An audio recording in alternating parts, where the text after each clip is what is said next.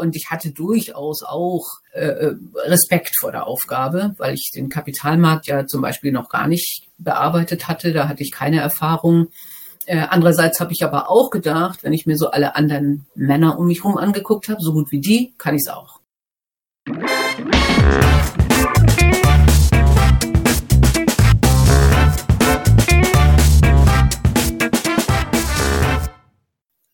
Begrüße euch super herzlich zum Her Money Talk, dem Geld- und Karriere-Podcast für Frauen.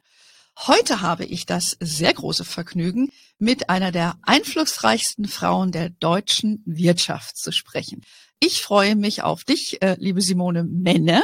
Wir äh, werden dann unter anderem natürlich über deine tolle Karriere sprechen, die du als Vorständin bei der Lufthansa hattest, das ja Vorzeigecharakter hat und im, hatte und immer noch hat.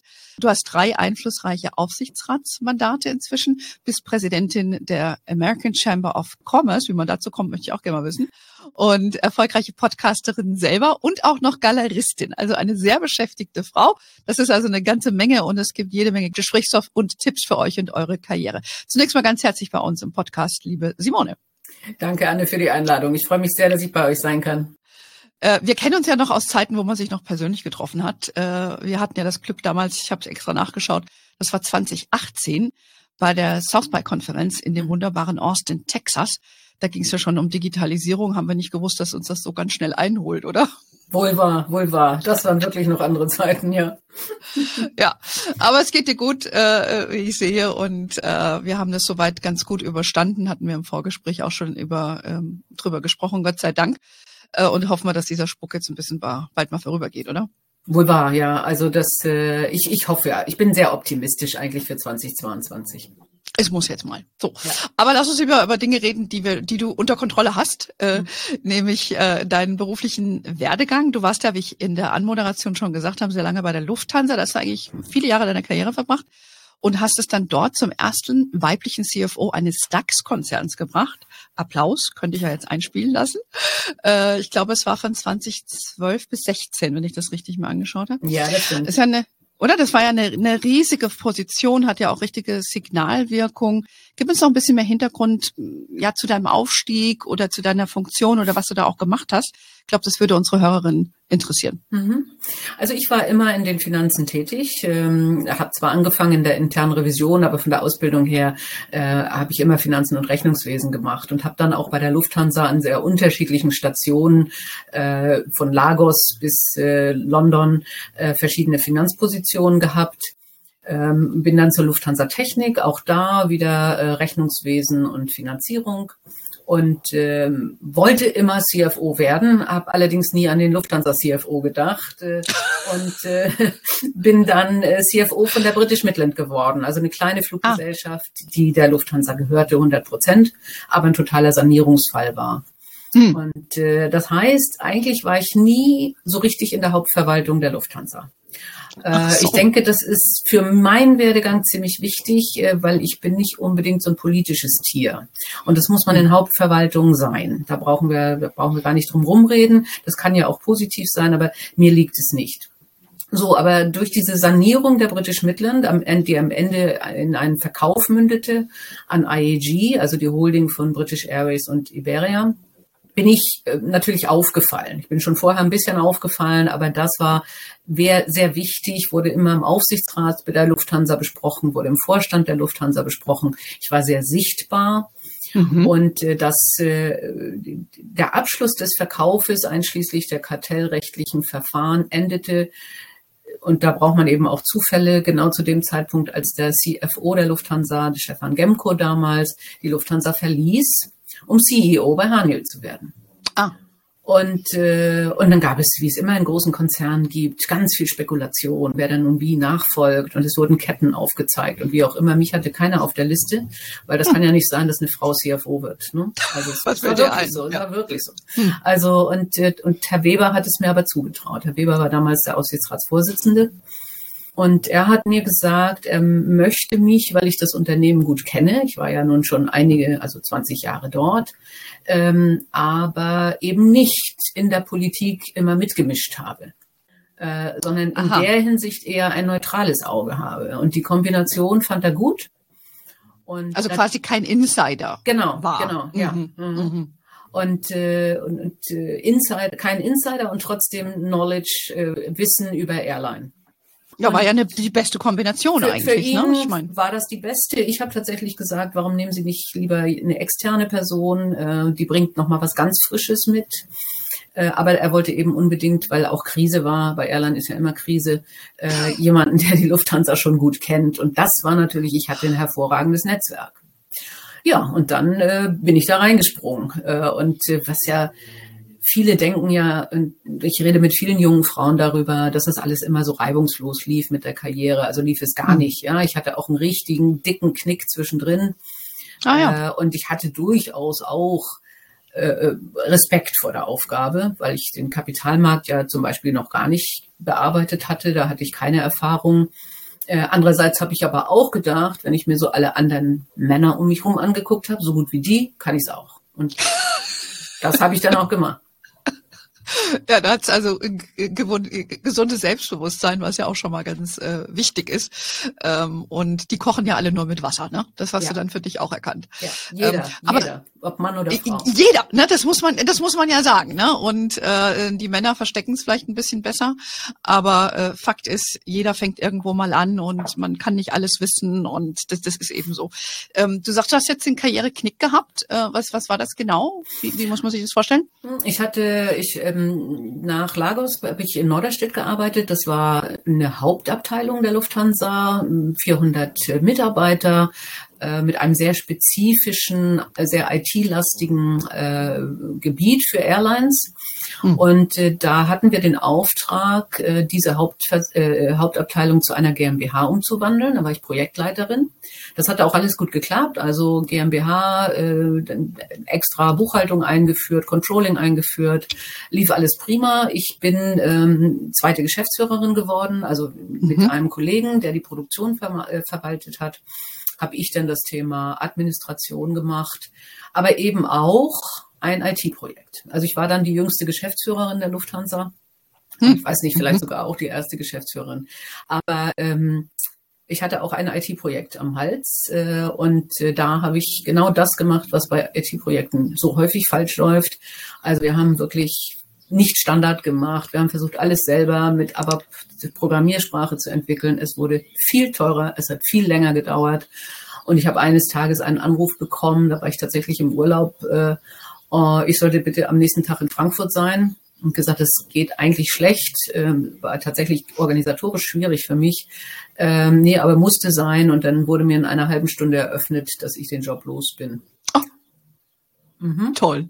Und äh, ähm, man hat mir dann ein, eine Aufgabe auf einer Ebene darunter in Paris angeboten. Ich habe lange überlegt, äh, ob ich den Konzern verlasse, ähm, weil ehrlich gesagt ich mir auch heute noch nicht alle Schuld für diesen Projektfehler gebe. Und wir hatten alle Genehmigungen immer wieder. Aber nun ja, es war, wie es war. Und ich bin dann in Paris gelandet und das war natürlich, äh, um sich wieder zu finden, eine ganz gute Position. Hm. Würdest du sagen, dass die Männer eher gegangen wären, weil verletztes Ego? Also mir haben alle gesagt, die Männer wären nicht gegangen, aber sie hätten nicht akzeptiert, dass sie eine Ebene drunter landen. Also sie hätten hm. verlangt, dass sie dieselben Privilegien halten. Äh, das, ah, ja. Äh, also das wurde mir tatsächlich auch später noch erzählt von, von Personaldiensten und Vorständen, dass die meisten Männer sagen, okay, äh, dann bleibe ich halt, aber ich habe Anrecht auf ein Auto oder ich habe Anrecht auf äh, folgende Reiseregelung und so weiter. Ne? Gut, hinterher ist man immer schlauer, deshalb machen wir ja solche Podcasts. Ja, ich finde es ehrlich gesagt, ich bereue das überhaupt nicht. Ich finde es richtig. Ich finde es richtig, dass man sagt, äh, wenn etwas schiefgegangen ist oder wenn es eine Position auch nicht mehr gibt auf einer Hierarchieebene, dann kann es auch äh, für eine Karriere absolut okay sein, wieder eine Ebene runterzugehen. Ich denke, da müssen wir ein hm. bisschen mehr auch, auch ein Gefühl für kriegen. Es ist ja auch so, ich habe da dann später auch mal mit jemandem drüber geredet, als ich 50 wurde, will man immer weiter hoch, hoch, hoch, hoch. Mhm. Ja, äh, das geht ja sowieso nicht für jeden. Und gibt es nicht auch gute Karriereverläufe, die dann wirklich sagen, ja, ähm, ich habe da mal äh, mit Menschen drüber gesprochen, zum Beispiel eine Führungsposition sich zu teilen. Ja, mhm. also ja, man, man ist auf irgendeiner Ebene in der Hierarchie. Da hat man natürlich einen gewissen Power und den gibt man vielleicht ungern auf. Aber andererseits möchte man nicht mehr jeden Tag 120 Prozent geben. Und dann, das bietet sich dann an für Tandems beispielsweise, ja, dass äh, eine ältere Führungsperson mit einer jungen vielleicht äh, dann sich eine Führungsaufgabe teilt. Äh, und solche Karriereverläufe hm. müssen für uns normaler werden. Und von daher hm. fand ich es gar nicht so schlimm, es hat natürlich wahnsinnig wehgetan am Anfang äh, und, äh, und haben natürlich viele gezweifelt, dass ich mich wieder berappel. Äh, aber das ist dann natürlich auch, ich meine, es gibt ja diesen Spruch, ne, hinfallen, Krönchen richten, aufstehen, Krönchen richten und dann weitermachen. Mhm. Äh, es hilft auch. Es mhm. hat mir geholfen. Und mhm. der damalige Personalentwickler war, by the way, Thomas Sattelberger. Ach, der Sattelberger. Ja, Sattelberger war damals bei Den kenne ich natürlich Personalentwicklung, ganz gut. ja. Äh, mhm. Der ist ja dann bei, bei der Telekom äh, mit der 30 äh, Prozent Quote für genau. Frauen genau. schon vor Ewigkeiten, ja. Also er war ja wirklich Frontrunner.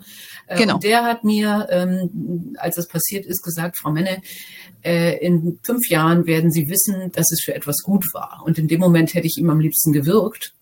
Mhm. Aber es stimmte, nicht? Also es ist schon auch eine gute Erfahrung, mal zu sehen, wie läuft das, wenn man scheitert äh, und wie kann man sich dann wieder berappeln. Ähm, wie zeigt man, dass man gut ist und, äh, und wie lernt man daraus äh, für sich selber, aber wie lernt man dann auch, wie sich andere Leute fühlen, die gerade gescheitert mhm. sind. Und das ist ja gerade für Führungskräfte wahnsinnig wichtig, dass man ein Gefühl dafür kriegt, oh Gott, wie schlimm geht es da einem gerade, einem Menschen und was kann ich für diesen Menschen tun im Beruf, um ihn wieder aufzubauen. Ähm, was ich dann an so einer Stelle immer schlimm finde oder fand von, von meiner Persönlichkeitsstruktur, ich bin ja auch von Sternzeichen Krebs, ja, das heißt, wir nehmen immer gerne Sachen dann persönlich, mhm. ja, und dann kriegst du ja von HR immer gesagt, ähm, nehmen Sie das nicht persönlich. Mhm. Was sage ich mal, wie soll ich sonst nehmen? Ja. ja. Äh, ging dir das auch so, dass du gedacht hast, das ist jetzt, also dass du das ja persönlich genommen hast und fiel dir das schon schwer, diese Brille zu haben von außen, die du jetzt hast, wo du Zeit hast, darüber nachzudenken, dass es das eigentlich gar nicht schlecht war. Aber in dem Moment stelle ich mir das dann doch schwieriger vor. Ich weiß nicht. Ja, um Gottes Willen, ich habe drei Tage geheult. Und, hm. äh, und es war so, ähm, ich habe dann ja noch, weiß ich nicht, zwei Monate oder so gearbeitet dort. Und jedes Mal, wenn irgendjemand kam, der mir dann sagen wollte, wie schlimm er das findet, habe ich natürlich wieder geheult. Also ähm, das, das war ganz, ganz schlimm schlimm und natürlich ist es persönlich. Äh, und ehrlich gesagt, es gibt auch viele Menschen, äh, die sagen, ja, du bist es gewesen, weil du warst Single und Frau äh, und dich konnten sie einfach irgendwo hinschubsen. Den Kollegen nicht, der war da mit Familie und mhm. äh, hatte schon länger äh, eine diese Position. Also das war persönlich. Das war mhm. auch sehr persönlich. Und es war auch schon ausgeguckt ein Nachfolger, äh, für den man gerade keinen anderen Job hatte. Ja, also das, das war höchst politisch, äh, höchst persönlich. Und es ist völlig albern, wenn irgendjemand sagt, nimm es nicht persönlich. Natürlich ist es immer mhm. persönlich. Ja, da beruhigt es mich, dass du das sagst, äh, weil ich dachte immer, das ist so ein Persönlichkeitsattribut, das ich besonders habe. Nein, ich bin Aber vage und äh, wir sind ja eigentlich eher himmelhoch jauchzend zu Tode betrübt, ganz anders als Krebs. Mein Vater war Krebs. Ja. Äh, ah, also von daher ist das nicht dem Sternzeichen oder deiner Persönlichkeit zuzurechnen. Okay. Ja, ich meine, ich habe ja selber mal, ich habe ja selber äh, lange in einem Konzern gearbeitet. Ich kann das nachempfinden, äh, was du sagst. Ähm, aber ich finde, es hat auch immer was mit dem Umfeld und zu tun, inwieweit dieses Umfeld auch wertschätzend ist. Mhm. Also ich habe ja lange bei Morningstar äh, unter anderem gearbeitet und ähm, da war das eine sehr offene Firmenkultur auch auch, ja. Und da war das auch normal, dass jemand mal gewechselt ist mhm. aus einer vermeintlich ganz hochrangigen Position in, in eher so eine Expertenrolle oder so, ohne dass die Leute gegangen sind oder dass, dass sie dann daran zerbrochen sind.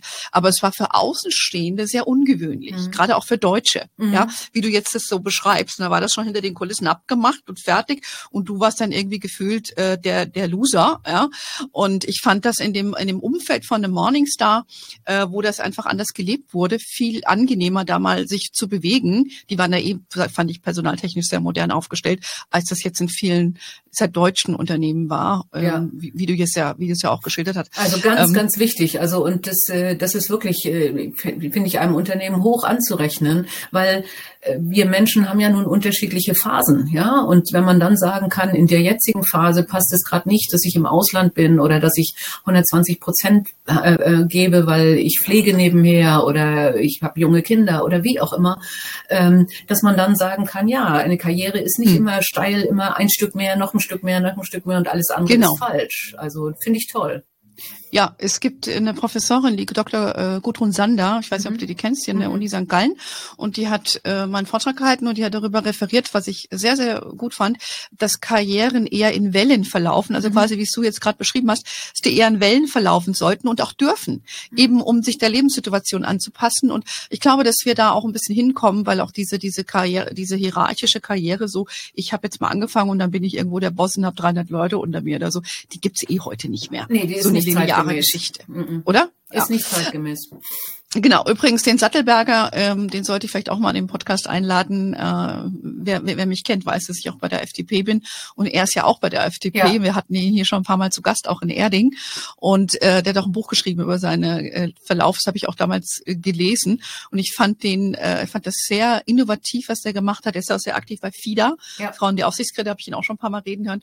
Also er ist natürlich eine streitbare Person, aber ähm, ich finde ihn sehr smart und äh, bin jetzt mal gespannt. Er hat jetzt auch einen neuen neuen Posten in, in Berlin, äh, was, was da noch kommt von ihm. Also, also lohnt sich, finde ich. Äh, also ich, ich war, äh, als er äh, im Personalbereich war, äh, war ich bei den leitenden Angestellten und wir mhm. haben uns teilweise richtig gezofft. Mhm. Äh, und einmal hat irgendjemand, das war im Trainingszentrum und äh, wir waren äh, abends an der Bar und wir haben uns so gestritten, dass irgendjemand mich gefragt hat, ob ich bei Lufthansa noch mal jemals Karriere machen möchte.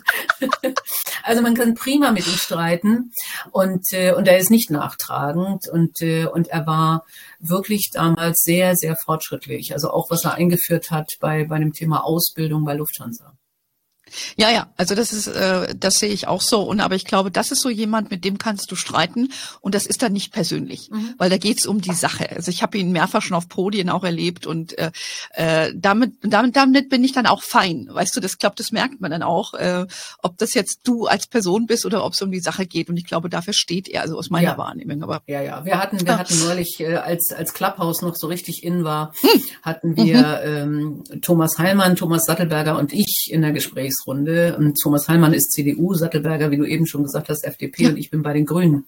Ach so, ähm, du bist ja, stimmt, habe ich gelesen, du bist bei den Grünen jetzt, ja. Ich bin bei den Grünen, ja, ja. Äh, aber, ähm, aber wir haben gemeinsame Punkte gehabt, zum Beispiel beim Thema Bürokratieabbau. Wir alle gesagt mhm. haben, äh, ja, schnallen wir uns unter, das muss dringend sein, ja. Und, äh, mhm. und natürlich hat man bei anderen Punkten unterschiedliche Meinungen und kann dann trefflich Argumente austauschen. Das ist ja, das ist Demokratie, das ist Diskurs und das brauchen wir. Ja. Ja, ich stimme dir 100 Prozent zu. Und ich muss auch sagen, ich bin eigentlich auch sehr happy mit dem Wahlausgang, obwohl ich jetzt beileibe nicht die SPD, äh, die SPD gewählt habe. Aber ich finde, das ist, ich hoffe, dass sich das auch fortsetzt, dass das auch ein moderner Politstil ist. Ja. Wie du eben sagst, man, man weiß, was man für Themen hat, man setzt sich jetzt mal hin und das ist meine Wahrnehmung. Lass uns mal gucken, wie wir das hier gewuppt kriegen, ohne dass jetzt jeder hierher geht und, und sagt, ich bin der Größte und klopft sich ja wieder mal auf die Brust. Also das ist meine Wahrnehmung. Und ich weiß nicht, ob du es auch so siehst, du bist ja auch also in dem Geschehen da drin. Derzeit, derzeit ist es, sehe ich es genauso. Hm. Äh, wichtig ist, dass, dass man sich einig ist über Ziele und dann nicht hm. dogmatisch rangeht, sondern sagt, was ist jetzt der beste Weg, dieses Ziel zu erreichen. Und ich bin ja in Schleswig-Holstein, ähm, da gibt es ja eine Jamaika-Koalition. Oh. Äh, und äh, die die läuft geräuschlos, ja. Und äh, da kommt es natürlich auf die Player an. Äh, aber Respekt vor Herrn Günther, der mit Herrn Habeck und Herrn Kubicki keine einfachen Koalitionspartner hatte, aber die haben es vor allen Dingen mit dem Kubicki, die haben es wirklich gut hingekriegt. Ja, Schön, also, mhm. gibt uns Hoffnung. Mhm. Ja, ähm, aber ich würde vielleicht noch mal, ähm, wir hatten ja ein paar äh, Karrieretipps, also du hast jetzt schon einiges äh, wirklich äh, uns mitgegeben, aber ähm, ich sag mal so, deine äh, wird ja auch oft gefragt, ne, wann ist jetzt hier so ein Zeitpunkt in der Karriere Karriere, wo man einfach mal vielleicht Geduld haben sollte oder drängeln sollte. Wir haben es ein bisschen schon anklingen lassen. Würdest du eher sagen, drängeln oder eher geduldig sein? Also äh, eher drängeln als geduldig sein. Es kommt immer auf die Phase an. Ne? Also ich meine, ich habe äh, mein allererster Job war bei ITT und da bin ich nach drei Jahren einfach gegangen, weil ich gesagt habe, ihr habt ja gar nichts mit mir vor äh, da wurde mir gesagt, wir haben noch ganz viel mit Ihnen vor, aber ich habe gesagt, ja, aber ihr habt es nicht mit mir besprochen. Also wenn ich nicht denke, dann gehe ich. Halt, ja? ja? Und, äh, und man muss auch deutlich äh, sagen, was man will. Also mhm. das, das wird das errät jetzt keiner. Ja, und ähm, ich habe äh, beispielsweise, und da war ich dann eher geduldig, als ich bei der Lufthansa Technik war. Also habe ich zweimal einen Job auf gleicher Ebene, aber für einen Produktionsbereich wichtiger äh, angeboten bekommen. Und da habe ich gesagt, äh, ich will aber CFO werden. Und der Personalvorstand hat die Augen verdreht beim zweiten Mal und hat gesagt, nun kommen Sie mir nicht wieder an mit CFO. Äh, also da habe ich dann abgewartet, bis der CFO mir angeboten wurde. Ja, aber ich habe es zumindest gesagt und ich habe auch mhm. gesagt und das wusste auch die Personalentwicklung, äh, auch im Konzern mit 50 habe ich gesagt, äh, hier ist die gläserne Decke. Das war so. Also ich hatte mehrere Kolleginnen, die mit 50 den Konzern verlassen haben, weil wir alle natürlich in unserer ganzen Laufbahn bei Lufthansa festgestellt haben, es gibt immer zehn Frauen auf der Ebene N-2, nicht mehr äh, und auch nicht drüber. Hm. Und, äh, und da habe ich teilweise dann auch draußen gesucht. Ne? Also das, und das wusste die Personalentwicklung. Ähm, hm. Also da dann lieber drängeln, als warten, dass man entdeckt wird. Das ist das Schlimmste, was man tun kann. Ja, ich sage immer das Prinzessinnen-Syndrom. Mhm. Also ich glaube, das ist absolut korrekt, äh, wie du sagst. Man muss aber auch den Mut haben. Ich glaube, viele Frauen tun sich da ein bisschen schwer, ähm, zu sagen, hey, ich möchte das gerne. Mhm. Ähm, und von daher wichtig, dass du das einfach auch äh, sagst. Und äh, aber vielleicht auch mal eine, eine, Situation gibt, wo man sich ein bisschen zurücknimmt. Aber mhm. wenn man nicht sagt, was man will, dann kriegt man es auch nicht. Ne? Ja. Also ja, genau. Ist, ähm, aber ich, ich kenne das auch von mir selber. Aber dann kriegst du auch teilweise gesagt, ach immer irgendwie mit den Ellbogen. Und es ist ja nicht so ein angenehmes persönliches Attribut und schon gar nicht für Frauen. Das ist das ähm, Problem bei Frauen, nicht? Also wir, die, die, die Sozialisierung von Frauen und die Erwartungshaltung der Gesellschaft gegenüber Frauen ist halt eine andere. Ja. Äh, bei Männern ist es völlig normal, ja. Also das gehört dazu. Der ist ehrgeizig, der ist zielstrebig, der will was erreichen. Und eine Frau wird dann gleich bossy, ne? Also hm, leicht genau. zickig, ne? Äh, ein bisschen zu viel, äh, also zu laut. Äh, und ja, hm. und das ist eine, eine echte Gratwanderung, äh, weil wir immer noch nicht genug Frauenvorbilder haben. Äh, und deswegen ist es ja so wichtig, wirklich eine, zumindest über 30 Prozent zu kommen bei Frauen äh, damit, damit es wirklich Normalität wird. Nicht? Also es wurde ja neulich befeiert, äh, dass wir jetzt bei 13 Prozent, glaube ich, bei allen gelisteten Unternehmen hm. sind und im DAX bei, bei 18 Prozent. Hm. Äh, USA ist bei 31 Prozent. So, also da ist hm. noch eine weite Strecke zu gehen und es muss einfach Normalität werden, weil dann hat man auch nicht mehr dieses, warum benimmt die sich so und warum wirkt die so, hm. nicht? Also das, hm. das ist ganz wichtig. Ja, aber ich glaube, das, das, das dauert noch eine, noch eine ganze Weile. Ich sage auch immer ganz gerne, ähm, in, in, wenn ich auf meine Karriere zurückgehe, dass nur die Harten im Garten gekommen sind. Ja, also du musstest ein gewisses Attribut haben und Dinge vielleicht an dir abperlen lassen, weil sonst äh, wärst du irgendwie verrückt geworden. Ähm, das gilt aber für Frauen wie für Männer, nicht? Also hm. ich meine, wir, wir reden ja immer, äh, also es gibt auch viele Männer, äh, die die leiden äh, an Politik oder die leiden an Ellbogenkämpfen, hm. äh, die wahrscheinlich auch ganz herausragend sind, aber eben auch nicht Vorstand werden unbedingt, weil es vom Typus ja nicht ist. Und äh, und ich nehme mich da auch nicht aus, wenn man Vorstand wird. Denn hat man ein gewisses Ego und dann ist man auch bereit zu kämpfen. Hm? hm. Und äh, das ist, ist, vielleicht nicht immer das Beste. Also ich glaube, äh, ich weiß nicht, äh, Hayek hat, glaube ich, mal gesagt, eigentlich sollten die Menschen an die Macht kommen, die keine Macht wollen. Hm. Also in der Politik gilt das wahrscheinlich noch viel mehr als, als im Unternehmen. Aber das stimmt nicht. Man, man muss bereit sein, äh, auch zu kämpfen äh, und, und unter uns auch zwischendrin mal zu leiden. Ja.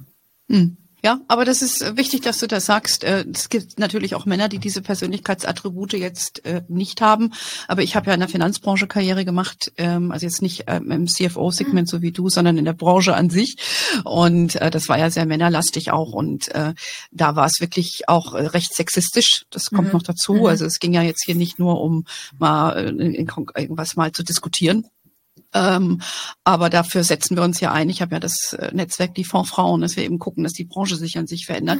Aber das, das Thema Härte oder wird ja auch gern verwechselt mit Kälte, ja, mhm. aber als Persönlichkeit ist gut. Ähm, wie würdest du sagen, ähm, kann man damit auch umgehen, wenn man sagt, man muss im Job, vielleicht hast du auch ein Beispiel für uns, eine Härte zeigen und will, wie man da selber damit umgeht und wie man das vielleicht auch nach außen oder den Mitarbeitern gegenüber transportiert, warum man vielleicht was macht ja, ich hatte ja äh, mehrere Erlebnisse. Ähm, also das, das äh, vielleicht einschneidendste war äh, die Firma, von der ich vorhin sprach, also wo ich Geschäftsführerin war. Nee, nee, nee, die GmbH, ah, die, IT? die kleine GmbH, genau. Okay die haben wir verselbstständigt und ich war maßgeblich daran beteiligt und habe den Mitarbeitern äh, über Jahre verkauft. Ähm, wir werden Drittgeschäft machen, wir werden andere Airlines abrechnen, äh, wir werden wachsen und, äh, und alles wird toll. Und als ich Vorständin war, ich glaube 2013, habe ich den Laden zugemacht und das ganze Geschäft nach Indien gegeben. Oh. Und äh, das äh, und ich bin hingefahren. Äh, und äh, ich musste durch eine sehr enge Gasse von Mitarbeitern mit Trillerpfeifen. Mm. Äh, es, äh, es wurden mir die Ausweise vor die Füße geschmissen. Oh. Äh, und, äh, und ich kann die Mitarbeiter auch verstehen. ja, hm. also äh, hm. als, gerade als Lufthanseaten, da, da gehst du fest davon aus, ich habe hier immer meinen Arbeitsplatz sicher. Äh, und, äh, und, und die haben natürlich gesagt, du hast uns hier was vorgemacht. Ja, Erst führst du uns in die Selbstständigkeit und dann machst du den Laden zu. Das wäre mit einer Hauptabteilung nicht ganz so einfach gewesen. Und, ähm, und das war eine ganz, ganz schreckliche Situation. Aber wir waren uns sehr, sehr klar, ich, aber auch meine Vorstandskollegen, dass es nicht anders geht, ja, weil die Konkurrenz eben das Geschäft auch in Indien gemacht hat, weil es inzwischen Anbieter in Indien gab, die es wesentlich günstiger gemacht haben und dadurch, dass sie es für viele Airlines gemacht haben, in einer sehr hohen Qualität. Ähm, und im Nachhinein haben mich auch Mitarbeiter angerufen und haben gesagt, wir haben es verstanden, aber in dem Moment war es natürlich für alle ganz, ganz schrecklich äh, und auch für mich. Äh, hm. Aber ich würde es noch nicht als Härte bezeichnen, sondern als konsequent. Ja, meine Erfahrung ist, äh, wenn man rumeiert, dann äh, wird es viel schlimmer für alle Beteiligten. Also ich habe auch mal äh, in Europa Büros zugemacht äh, und da waren wir in, in London sehr klar und haben von Anfang an gesagt, 50 ähm, Prozent der Mitarbeiter müssen gehen. So und so sieht das Abfindungsprogramm aus. Ihr habt drei Monate Zeit ähm, und, äh, und dann könnt ihr planen.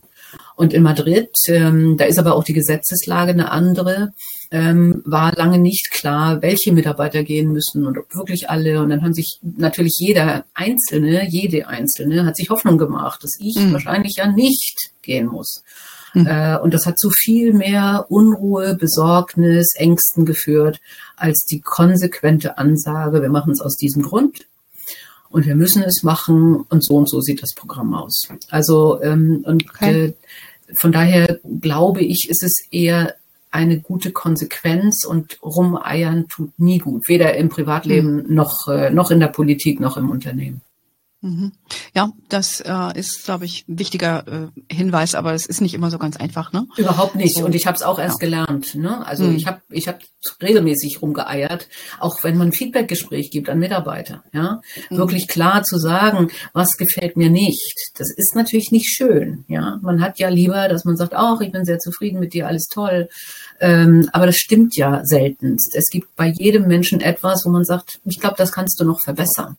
Und das mhm. muss man üben, so ein Feedback zu geben, ohne dass äh, es jetzt, jetzt sind wir wieder beim Thema persönlich, aber ohne dass es in dem Falle dann wirklich persönlich genommen wird, sondern dass man sagt, hier, guck mal, ich glaube, so und so könnte man es besser machen. Und dann kommt man ja vielleicht auch in einen guten Diskurs mit der Mitarbeiterin, die dann sagt, ja, aber ich mache es aus dem und dem Grunde so und ich habe mhm. vielleicht nicht die richtigen Instrumente oder ähm, ich wurde so eingewiesen, wie auch immer. Ne? Also und von daher hilft ein kritisches Feedback allen Beteiligten. Ja, aber ich glaube, das ist immer wieder bei dem, was ich vorhin auch sagte bei Morningstar, dass das respektvoll passiert. Ja, ne? genau. Dass man auch erstmal sagt, das ist, was mir nicht so taugt. Mhm. Also ich kenne das von mir auch. Ich habe ja auch viele Mitarbeiter. Ich habe auch heute noch viele Mitarbeiter und äh, stelle auch bei mir persönlich fest, dass das immer noch für mich eine Hürde ist. Klar, bin ich lieber freundlich, wie du mhm. sagst. Ähm, aber ich habe auch gelernt, also meine Learnings, das höre ich jetzt auch raus, ist zu sagen, erstmal zu fragen, wie sie das sehen. Ja und dann das und dann glaube ich da aufzusetzen, oder? Weil ja. Äh, man setzt ja in seinem Kopf selber irgendwie voraus, die müssen so und so sein, oder? Genau, genau. Das ist ja, ne, also ich ich habe eine Idee, wie ich meine, dass es gemacht werden sollte. Mhm. So, ich sitze aber gar nicht auf diesem Stuhl und mache es jeden Tag. Äh, und deswegen muss man es genau auch so wiedergeben und sagen, ich habe das Gefühl, so und so würde das besser laufen. Und dann kriegt man ja vielleicht eine Erklärung, warum dieses Gefühl ein falsches ist. Äh, und kann gemeinsam dann sagen, okay, wie kommen wir denn aber trotzdem zu einem verbesserten Ergebnis? Ne? Mhm. Äh, also diese Ich-Wahrnehmung äh, ist eine ganz ja. wichtige Sache. Und dann mhm. eben respektvoll, wie du richtig sagst, zu fragen, äh, warum, warum ist es so? Ist meine Wahrnehmung falsch? Ähm, haben Sie ein schlechtes Gefühl? Fühlen sich vielleicht auch gar nicht wohl auf dieser Stelle, wie auch immer? Ja. Äh, dann kommt man in einen guten Diskurs und nur so kann man beide Seiten weiterentwickeln. Ja, Absolut. Und äh, wenn man solche Vorgesetzte auch nicht hat oder so ein Umfeld nicht hat, dann würde ich sagen, leave the company. Ja? Ne? das stimmt. Weil dann, das ändert sich nicht. Das ist ja dann irgendwie, geht ja dann durch. Aber du hast ja dann auch was geändert. Du bist ja dann nach deiner langen Zeit bei Lufthansa, ähm, war ja so ein eher, sag ich mal, ein eher kurzes Intermezzo äh, bei Böhringer Ingelheim damals. Und dann hast du aber beschlossen, ich sage jetzt einfach mal so, die Karriere nach der Karriere zu starten mit sehr großem Erfolg, wie ich in der Intro gesagt habe. Du hast ja mehrere Aufsichtsratsmandate, Präsidentin der American Chamber of Commerce und deinen Galeristenjob, da können wir vielleicht auch gleich mal drüber sprechen. Wie, wie gelingt einem sowas? Ähm, das fragen sich ja sehr viele. Und kamen die Leute auf dich zu? War das jetzt eine bewusste Entscheidung? War das ein guter Zeitpunkt, sowas zu machen? Weil viele träumen ja auch davon, jetzt mache ich das jetzt so und so. Ähm, wie, was kannst du uns da mitteilen? Es lief ein bisschen parallel. Ne? Ich hatte schon die Aufsichtsratsposition bei BMW und bei der Post, als ich noch bei Lufthansa war. Mhm. Äh, und äh, das ist äh, ja durchaus üblich. Äh, Großunternehmen suchen gerne Vorstände in die Aufsichtsräte. Und auch für Vorstände ist es gut, in einem Aufsichtsrat zu sitzen, um diesen Perspektivwechsel zu haben, ne? um zu verstehen, mhm. was ist eigentlich die Aufgabe des Aufsichtsrates und wie kann ich dann als Vorständin den Aufsichtsrat in meinem Unternehmen anders abholen und, äh, und äh, einbringen. Also wiederum mhm. diese beiden Perspektiven. Und von daher ist das natürlich ein bisschen ein Geschenk, wenn man mal DAX-Vorständin war. Äh, insbesondere wenn man in den Finanzen gearbeitet hat, weil dann kam mhm. das Thema Quote für Aufsichtsräte also ich war unabhängig, ich war Finanzen und ich war Frau. Äh, check, check, check. Ja, you checked ja, all the boxes. Ja, also das war schon eine sehr komfortable Situation.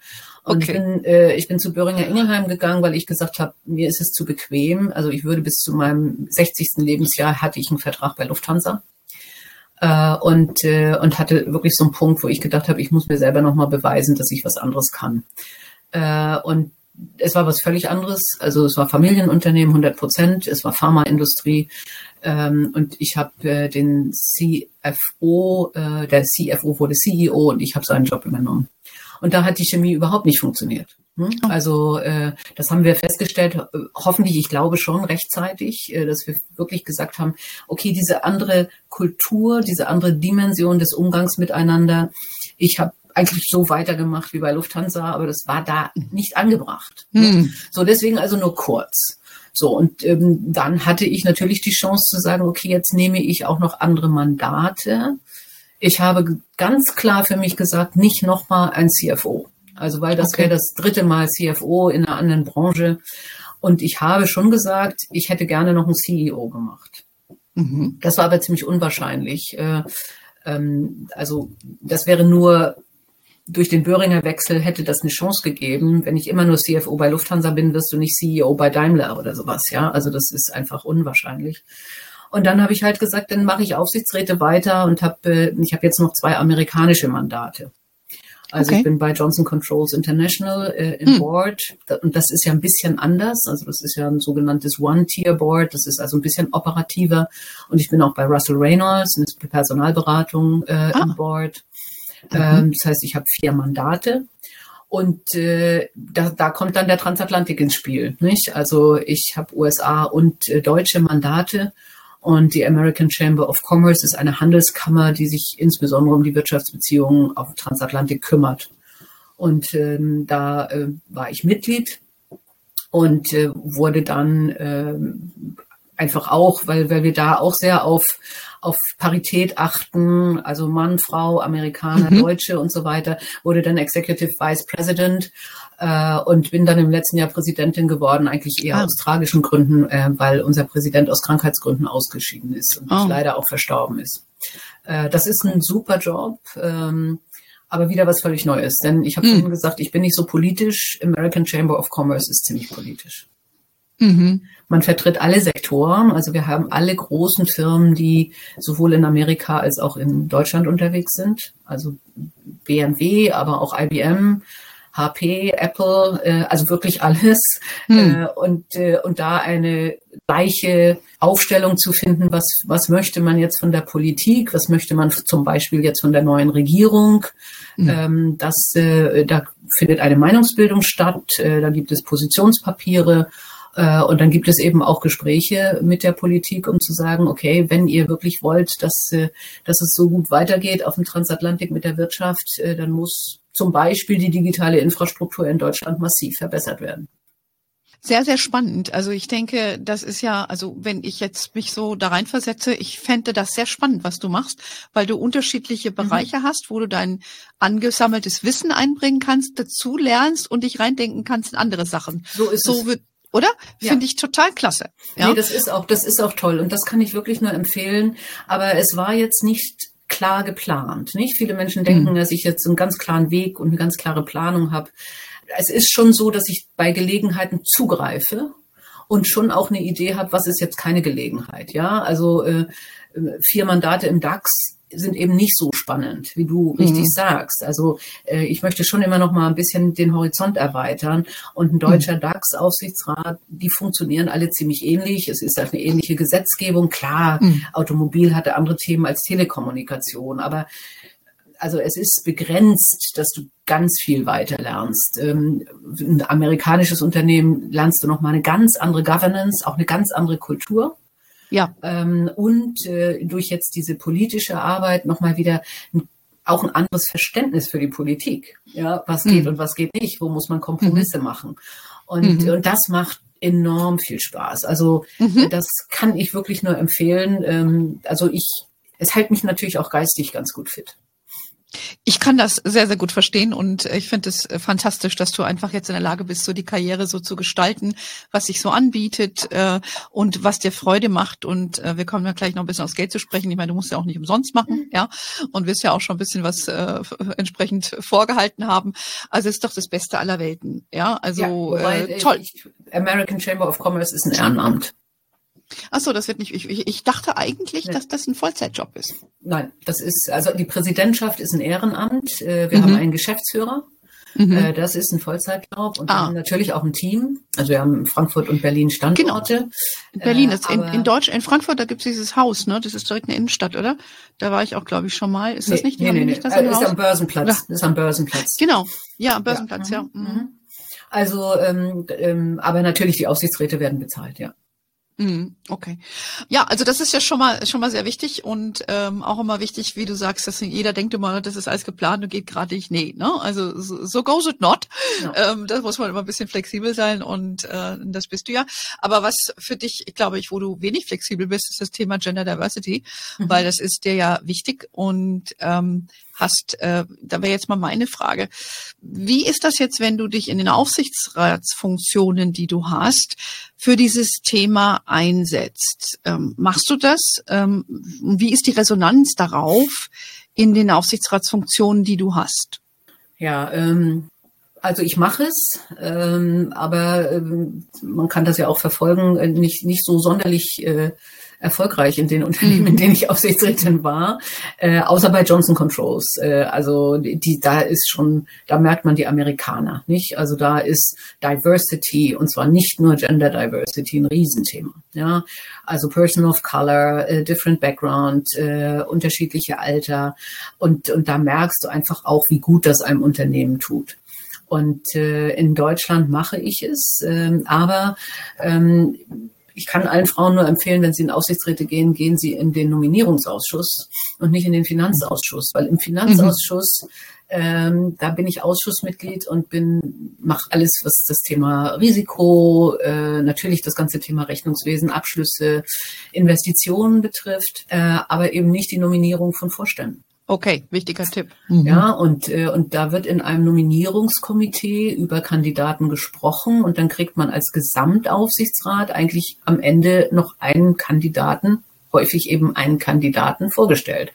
Und dann sagt einem dass der Nominierungsausschuss, ja, also natürlich haben wir uns an Frauen angeguckt und äh, aber letztendlich war keine so gut wie Herr X. Klar. Und das wäre ein zu großes Risiko gewesen und deswegen haben wir jetzt äh, mhm. doch den Herrn X, den wir Ihnen vorschlagen. Und dann wird es sehr schwer äh, zu sagen, den will ich aber nicht, weil es ist nun selten so, dass das ein völlig ungeeigneter Kandidat ist, nicht? Und äh, und deswegen habe ich ja im letzten Jahr mich dann auch nach langem Überlegen, ich war nicht immer der Meinung, aber mich äh, für die Quote in Vorständen mhm. auch aus, ausgesprochen. Also weil mhm. ich äh, lange Zeit gedacht habe, okay, das ist ein kleines Team, da muss alles stimmen. Äh, da ist mit Quote vielleicht dann doch äh, ein bisschen zu viel Mathematik am Ende, wenn ich jetzt auch noch zum ja. Beispiel andere Diversity überlege. Aber ich habe dann gesagt, es, wenn sich, wenn wir immer bei 10 Prozent rumdümpeln, 11 Prozent, äh, mhm. äh, dann, dann muss es über die Quote was geben. Und ich glaube tatsächlich, dass der kleine Schub, der jetzt kam, dass wir jetzt auf die 18 Prozent äh, im, im großen DAX gekommen sind, dass er zum Teil auch durch dieses Gesetz gekommen ist. Mhm. Ja, ich, äh, meine Wahrnehmung ist, dass in Deutschland sich ohne Gesetze nichts ändert. Mhm. Fühle mich auch bestätigt, was du gesagt hast durch Johnson Control. Die Amerikaner, auch die Engländer, ja, die wollen ja so eine Rechtsprechung auch nicht haben. Mhm. Ähm, die sind aber da anders unterwegs ja. und äh, erkennen einfach auch die, die Sinnhaftigkeit. Ich glaube, bei den Deutschen mangelt es am Erkennen der Sinnhaftigkeit. Ja, das macht, das macht einen ja so fassungslos, oder? Mhm. Also ich meine, es gibt Massen von wissenschaftlichen Studien, die ganz klar belegen, dass diverse Unternehmen viel besser mit Risiken umgehen, äh, nachhaltiger agieren äh, und nachhaltig wirtschaftlich auch erfolgreicher sind. Und das liegt ja auch auf der Hand, denn ich habe am Tisch verschiedene Perspektiven.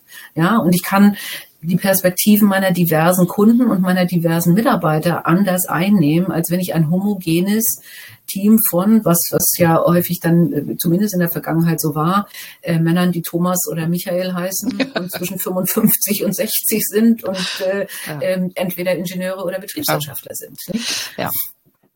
Also meine, äh, das ist auch äh, meine, also ich bin auch für für die Quote. Äh, jüngere Frauen sind eher dagegen. Wir sind, glaube ich, durch unsere Lebenserfahrung auch zu einer anderen Erkenntnis gekommen. Aber ich habe auch eine sehr gute Freundin, die ist im äh, sehr prominenter Funktion bei äh, verschiedenen e Unternehmen im HR mhm. gewesen Stichwort gewesen. Und äh, sie ist mehrfach auch angesprochen worden, um reinzukommen, um eine Veränderung anzustoßen, auch bei wirklich, ich sage natürlich jetzt nicht, wer das ist, prominenten Funktionen, wo sie dann aber hingeschmissen hat, weil die im Kern eigentlich nicht ändern wollten. Ja. Ja, und das, ist, das dann, ist wirklich ganz häufig ein Punkt. Genau. Also äh, dann, dann macht man es, ich sag jetzt mal für die Galerie, ja, und sagt, ja, wir haben mhm. ja jetzt eine Frau und wir haben ja jetzt ganz tolle Pläne und wir werden alles neu machen. Äh, aber die Kultur des Unternehmens will es nicht wirklich. Genau. Und im Zweifelsfall will es auch der Aufsichtsratsvorsitzende und der Vorstandsvorsitzende nicht. Und dann muss man hinschmeißen. Ja, hat sie auch gemacht und äh, also es ist ein, ein sehr langer Weg und äh, man hat natürlich auch Leute, die dort arbeiten, die dann großen Teil des betriebswirtschaftlichen Erfolges ausmachen. Und die wollen gar nichts ändern. Ne? Die mhm. sind the top dogs. Ja. Und, und dann gegen die anzustänkern, sage ich jetzt mal, kommt nicht so gut. Also es ist ein, es ist ein Prozess und ich glaube auch, wie gesagt, es braucht in Deutschland insbesondere eine rechtliche Rahmen und den haben wir ja geschaffen. Und dank Frauen wie dir, ähm, die auch immer wieder mal äh, mit dem Finger in die Wunde gehen, wird sich dann auch ein bisschen, wird sich was ändern. Also davon bin ich überzeugt. Aber vielleicht sagst du äh, noch was mal auch zu, wir haben ja schon viel über Geld gesprochen, dass du beruflich machst als CFO, also ähm, Chief Financial Officer, ich glaube, wir haben den Begriff noch gar nicht ausgesprochen, äh, sondern immer nur die Abkürzung. Ähm, hast du ja mit, mit, mit ganz vielen Zahlen zu tun. Wie hältst du es denn privat mit deinen Zahlen, mit deinen Investitionen? Bist du ein Aktienfan? Bist du ein ETFs? Bist du ein Bitcoin oder Krypto? Vielleicht gibst du unseren Hörern da mal ein bisschen einen Einblick. Also ich bin divers angelegt und eigentlich äh, nicht unbedingt risikoaffin. Das heißt keine Bitcoin oder Krypto. Äh, ich habe äh, bei zwei verschiedenen Banken Fonds, nicht ETF, äh, und äh, sondern divers gestreut nach Besprechung. Nicht? Äh, ich bin beispielsweise überhaupt nicht investiert in den Unternehmen, in denen ich im Aufsichtsrat sitze. Das wird ja okay. kontrovers diskutiert. Also einige sagen ja, Skin in the Game, du musst auch mhm. dort mitspielen. Äh, nur bei Johnson Controls ist es Teil der Vergütung. Ah, also da mhm. ist es Teil der Vergütung des Aufsichtsrates, mhm. äh, dass man, dass man äh, es in Aktien ausgezahlt kriegt. Äh, und ansonsten habe ich äh, zwei Eigentumswohnungen. Ja, dann stecke, gut, stecke viel in den Garten. okay, das ist ja auch eine, eine, eine, Rendite, die man da bekommt, ne? Ja, die man man essen und sehen kann. Genau, das Wachstum und die Bäume und, äh, ja. und gleichzeitig ja teilweise dann auch äh, Blumen oder Gemüse. Ja, es ist auch eine große Freude. Ich habe da ähm, ein ehemaliger, langjähriger, einer meiner Partner, äh, war auch sehr großer Fan vom Garten und so. Und das fand ich auch immer toll. Also ich selber mag es nicht so darum zu werkeln, aber ich freue mich dann an dem Ergebnis und mhm. an dem Geschmackserlebnis, mhm. wenn du was aus dem Garten holst. Oder wenn du so Rucola haben wir angepflanzt. Das schmeckt ja so viel besser, als wenn du das aus ja. dem Laden kriegst. Mhm. Ja, aber äh, gut, das ist nochmal noch mal ein ganz anderes Gespräch. Also investiert bist du und auch mhm. über Fonds. Es, äh, ETFs sind ja kein Zwang. Es ist natürlich nur all the hype is about ETFs. Ja, ja. Aber wie ich immer sage, äh, nur ein ETF zu haben, ist auch keine Lösung für deine Finanzanlage. Und von daher, wenn man da gut diversifiziert ist und ist im Markt, das ist doch schon mal, ist doch schon mal ganz viel. Also ich bin in zwei, ich bin auch in zwei, das wäre vielleicht auch nochmal ganz wichtig. Äh, ich bin in zwei Unternehmen äh, finanziell engagiert. Äh, zwar einmal schon seit Ewigkeiten, das kommt noch aus Lufthansa-Zeiten, aber Lufthansa ist nicht mehr drin, äh, in Sustainable Fuel, das heißt also synthetische hm. Kraftstoffe weil mhm. Flugzeuge nun mal Kraftstoff brauchen und nicht Sonnenenergie oder Batterien. Ja. Äh, und, und ich fest glaube, dass wir weiter fliegen sollten äh, und dass wir deswegen sehr viel reinstecken sollten in die Produktion von synthetischen Kraftstoffen. Mhm. Äh, und zum Zweiten in eine Firma, das kommt aus den Böhringer Zeiten, ist ein junger Data Analytics äh, Mitarbeiter gewesen äh, und die haben eine ganz tolle Datenbank für, für Gesundheitswesen aufgestellt, für Tests. Ah mhm. ähm, die auch teilweise dann äh, pro bono für Patienten zur Verfügung gestellt werden. Äh, und da bin ich auch investiert. Und oh. ich bin, ich bin bei äh, einem Frauennetzwerk Encourage Ventures. Äh, das sind äh, Frauen, die als Investorinnen für junge Gründerinnen ähm, sich aufstellen, auch als Mentorinnen. Also das ist ein tolles Netzwerk, äh, wo man eben auch direkt in Unternehmen äh, investieren kann oder auch in einen Fonds, der sich insbesondere um Female Founders, äh, also Gründerinnen kümmert. Sehr cool. Also das ist doch eine sehr runde Geschichte, was du da machst, äh, von allen Seiten, beruflich wie privat und mit deiner Geldanlage auch. Und vielleicht noch abschließend ganz kurz nochmal, du hast ja selber einen Podcast, habe ich ja angangs gesagt, nennt sich Die Boss, finde ich übrigens einen genialen Titel, äh, wird ja vom Stern herausgegeben. Äh, da hast du ja schon, ich weiß jetzt nicht, aber auch schon sehr viele Folgen gemacht. Ähm, also über, über 25. Ah, okay. Wer, wer war jetzt für dich so, ja, gab es da so eine, es sind ja nur Frauen, die du interviewst, glaube ich, ne?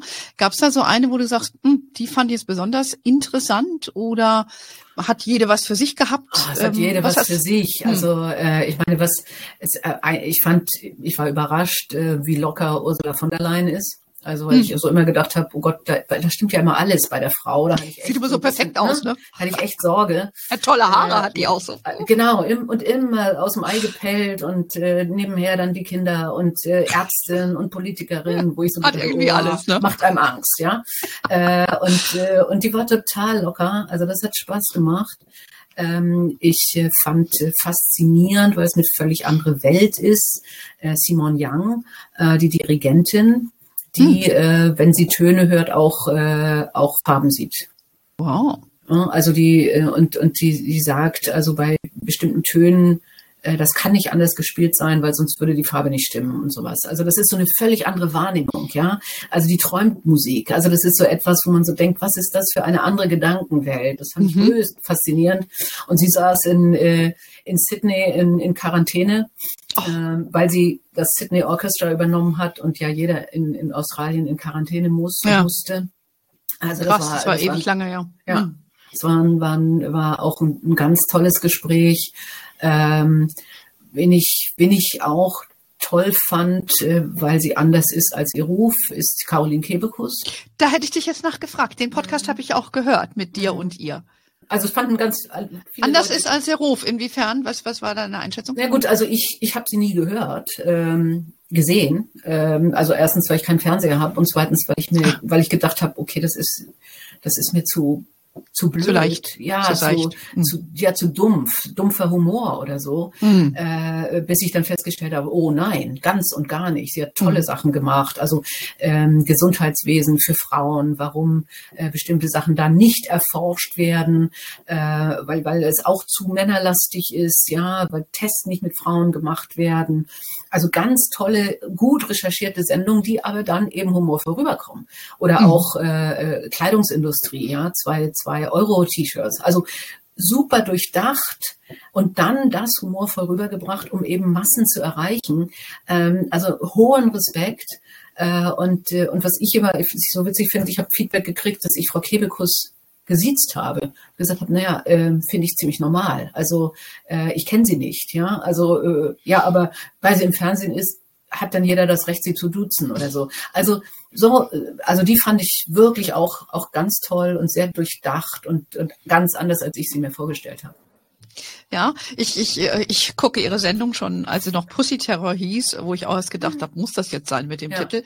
Aber ähm, ich finde sie super smart und äh, ihr Buch habe ich jetzt noch nicht gelesen, aber ich habe mir den unter anderem den Podcast angehört, wo, wo sie äh, bei dir zu Gast war. Und äh, ich finde sie auch als eine tolle Persönlichkeit und eine super smarte Frau. Und das, wie du sagst, ist eine Leistung, so komplexe und so sensible Themen rüberzubringen, äh, leicht rüberzubringen, das, das muss man können. Mhm. Ja, das sollte man dann auch nicht unterschätzen. Ne? Ja. Also ähm, ist, ist ja, sag ich mal, ähnlich wie bei uns auch im Finanzbereich. Ähm, wir versuchen ja auch unsere Hörerinnen oder unsere Leserinnen von der Webseite nicht zu überfrachten mit mhm. dem, mit dem viel Fachwissen, das wir hier haben und das irgendwie so zugänglich zu machen, dass es verdaulich ist und dass man, dass man sich damit beschäftigen möchte, ähm, ohne dass ich mich jetzt mit der Caroline Kebekus und ihrem beruflichen Erfolg vergleichen möchte. Aber ich sag mal, die Komplexität ist, ist, ähm, ist bei uns natürlich gegeben auch, ne? Das ist ganz klar. Ja. Aber ich glaube, wir haben ähm, sehr viel jetzt besprochen. Ich könnte mhm. noch ganz lange mit dir plaudern, aber ich denke, du musst weg und äh, ja, wir gucken leider. hier auf die Uhr. Mhm. Genau. Ich habe mich sehr gefreut, dass du Zeit hattest. Wer, äh, wenn du noch ein abschließendes Wort hast für unsere Hörerinnen, also gerne. Macht weiter so. Macht weiter, macht weiter so. Genau, macht weiter so. Ja, und das machen wir auch, weil mhm. äh, wir, ich lade dir auch äh, unsere Hörerinnen auch gerne mal ein, deinen Podcast anzuhören. Das sind ja auch interessante Gästinnen, die du dort hast. Und äh, unsere Hörerinnen kennen natürlich hermoney.de. Wir sind auf äh, ja, Facebook, LinkedIn, Instagram. We are wherever you are. In diesem Sinne, have a wonderful day, everybody. Until next time und ciao.